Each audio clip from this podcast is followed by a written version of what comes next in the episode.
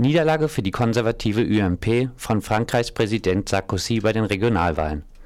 Auf gerade einmal 35 Prozent der Stimmen sind die Mitstreiter des Staatschefs bei den Regionalwahlen am Sonntag gekommen.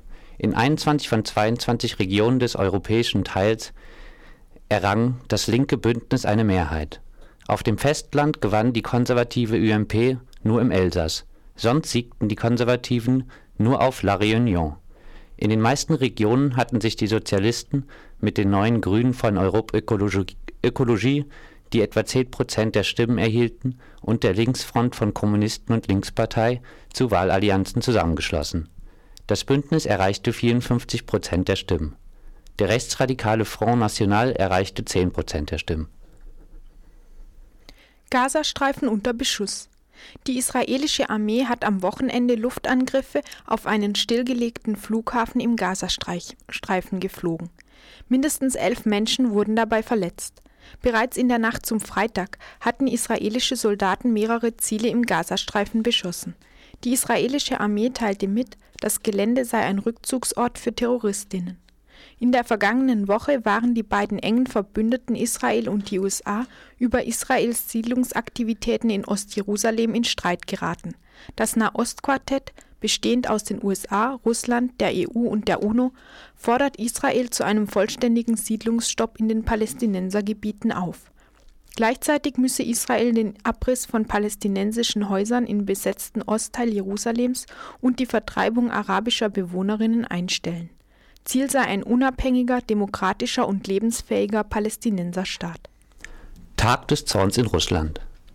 Ein breit gefächertes Oppositionsbündnis hatte am Wochenende in Russland zu einem landesweiten Tag des Zorns aufgerufen. In 50 Städten zwischen Kaliningrad und Wladiwostok gingen tausende Menschen mit sozialen und politischen Forderungen auf die Straße. Wie bei zahlreichen Protestkundgebungen der letzten Wochen forderten die Demonstranten auch Regierungschef Wladimir Putin und Provinzgouverneure wieder zum Rücktritt auf. Tausende Nationalisten demonstrieren in England. Tausende Neofaschisten und deren Sympathisanten demonstrierten am vergangenen Samstag in der Stadt Bolton im Nordwesten Englands. Die Kundgebung war von der nationalistischen English Defence League angemeldet worden. Die English Defence League hatte in den vergangenen Monaten zahlreiche Demonstrationen gegen die von ihnen sogenannten islamistischen, islamistischen Extremismus in Nordgroßbritannien organisiert. Die Organisation Unite Against Fascism hatte zu Protesten gegen die Demonstration der Neofaschisten aufgerufen. Dabei kam es zu gewalttätigen Zusammenstößen. Ein Sprecher von Unite Against Fascism warf der Polizei vor, friedliche Demonstrantinnen angegriffen zu haben. Zehntausende Menschen haben in Washington für ein neues US-Einwanderungsgesetz demonstriert. Zehntausende Menschen haben am Sonntag vor dem Weißen Haus in Washington für ein neues EU-Einwanderungsgesetz demonstriert. Die Organisatoren des March of America forderten US-Präsident Barack Obama auf, ein solches Gesetzesvorhaben so bald wie möglich auf die politische Agenda zu setzen. In einer kurzen Ansprache, die mit Lautsprechern übertragen wurde, erklärte Obama, seine Regierung wolle an dem kaputten Einwanderungssystem arbeiten. Obama hatte eine solche Reform im Wahlkampf versprochen in seinem ersten Regierungsjahr die Priorität aber auf andere innenpolitische Gesetzesvorhaben wie die Gesundheitsreform gelegt.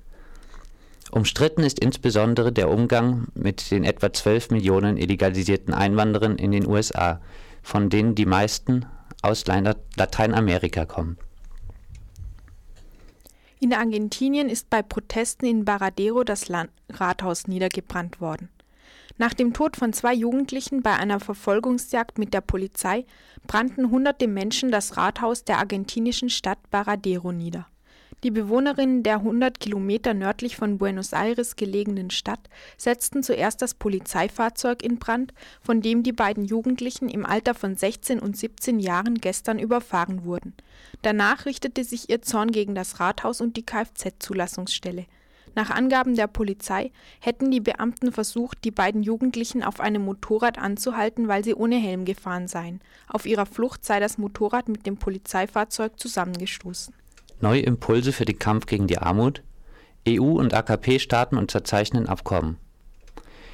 Die Europäische Kommission und die 79 Mitglieder der Gruppe der Staaten in Afrika, im Karibischen Raum und im Pazifischen Ozean, kurz AKP, haben am Freitag die zweite Überprüfung des Partnerschaftsabkommens von Cotonou abgeschlossen.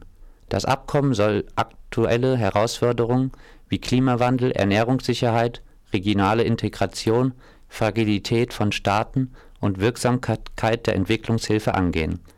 Ein weiterer Schwerpunkt liegt auf der Bedeutung der regionalen Integration für das wirtschaftliche und nachhaltige Wachstum der AKP-Staaten. Das neue Abkommen geht auch auf Aspekte im Zusammenhang mit Ernährungssicherheit, Aids und der Nachhaltigkeit der Fischerei ein, die maßgeblich durch Fangflotten aus Industrieländern gefährdet ist. Balkangipfel ohne Serbien. Die Staats- und Regierungschefs von sechs Balkanländern sind in Slowenien zu einem Gipfeltreffen mit Vertreterinnen der Europäischen Union zusammengekommen. EU-Erweiterungskommissar Stefan Füle sprach zum Auftakt von einem Schritt in eine gute Richtung. Der Gipfel sollte das erste Treffen aller politischen Führerinnen auf dem Balkan seit dem Auseinanderbrechen Jugoslawiens vor zwei Jahrzehnten werden. Allerdings bekam der Gipfel eine kurzfristige Absage des serbischen Präsidenten, der wegen der Einladung des Kosovo auf eine Teilnahme verzichtete. Der Kosovo hatte sich 2008 von Serbien losgesagt und für unabhängig erklärt. Bislang haben 65 Länder, darunter die USA und 22 der 27 Mitgliedstaaten der EU, die Unabhängigkeit des Kosovo anerkannt. Serbien erkennt diese nicht an und klagt deswegen vor dem Internationalen Gerichtshof. Militarisierung des Auswärtigen Dienstes? Kurz vor dem Außen Außenministertreffen hat Catherine Ashton den schon für Ende Februar angekündigten Vorschlag vorgelegt, wie der Europäische Auswärtige Dienst EAD aussehen soll. Im Machtzentrum sollen unter dem Generalsekretär des Dienstes lediglich seine zwei Stellvertreter angesiedelt sein. Kritisiert wird das Konzept aus allen politischen Lagern. So nennt der liberale Außenpolitiker Alexander Graf Lambsdorff den Vorschlag ein bis zu 98 Prozent französisches Modell, eine Fortsetzung französischer Außenpolitik mit anderen Mitteln. Ebenso wird von vielen das Übergewicht militärisch orientierter Planungseinheiten in den neuen Abteilungen für Krisenmanagement und Planung kritisiert.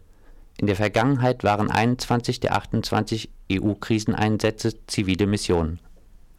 350 Ökonomen fordern Finanztransaktionssteuer. In einer Erklärung haben sich 350 akademische Ökonomen an die EU gewandt. Ihrer Ansicht nach wird eine Finanztransaktionssteuer die Bandbreite der aktuellen Währungskrise mindern. Die weltweit tätigen Ökonomen rufen insbesondere die EU zur Einführung der Finanztransaktionssteuer auf. Die Zeit für die Idee zu dieser Steuer sei reif. Die Finanzkrise hätte die Gefahren einer unregulierten Finanzwirtschaft unterstrichen. Die Verbindung zwischen Finanzsektor und Gesellschaft sei gebrochen. Es wäre an der Zeit, diesen Bruch zu kitten. Zugleich müsse der Finanzsektor der Gesellschaft etwas zurückgeben.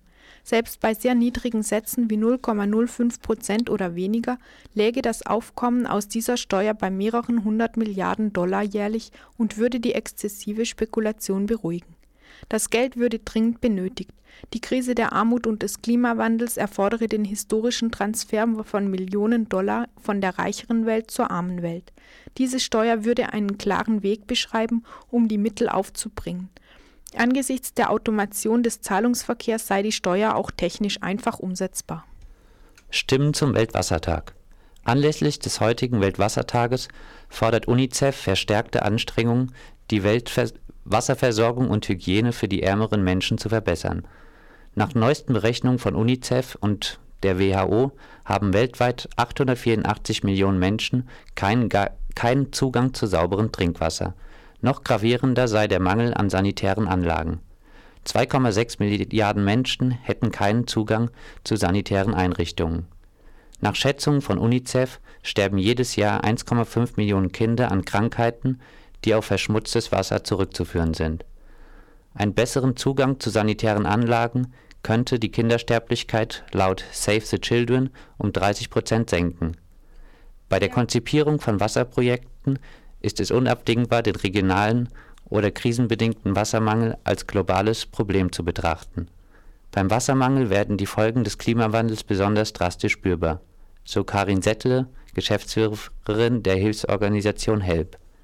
Wie viel Wasser für die Produktion bestimmter Lebensmittel benötigt wird, ist auf www.waterfootprint.org nachzulesen